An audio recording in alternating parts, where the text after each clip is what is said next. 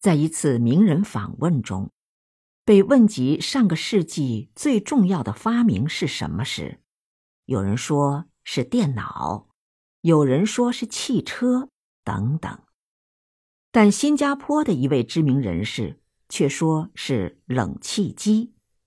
他解释，如果没有冷气，热带地区如东南亚国家就不可能有很高的生产力，就不可能达到今天的生活水准。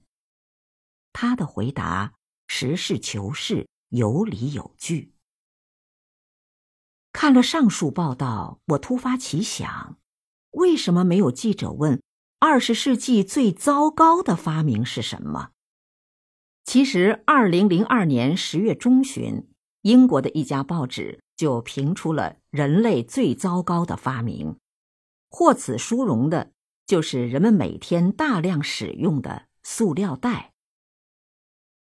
诞生于上个世纪三十年代的塑料袋，其家族包括用塑料制成的快餐饭盒、包装纸。餐用杯盘、饮料瓶、酸奶杯、雪糕杯等，这些废弃物形成的垃圾数量多、体积大、重量轻、不降解，给治理工作带来很多技术难题和社会问题。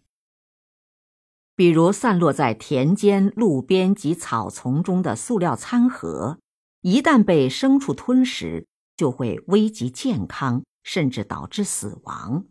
填埋废弃塑料袋、塑料餐盒的土地不能生长庄稼和树木，造成土地板结；而焚烧处理这些塑料垃圾，则会释放出多种化学有毒气体，其中一种称为二恶英的化合物毒性极大。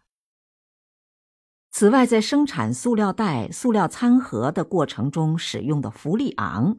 对人体免疫系统和生态环境造成的破坏也极为严重。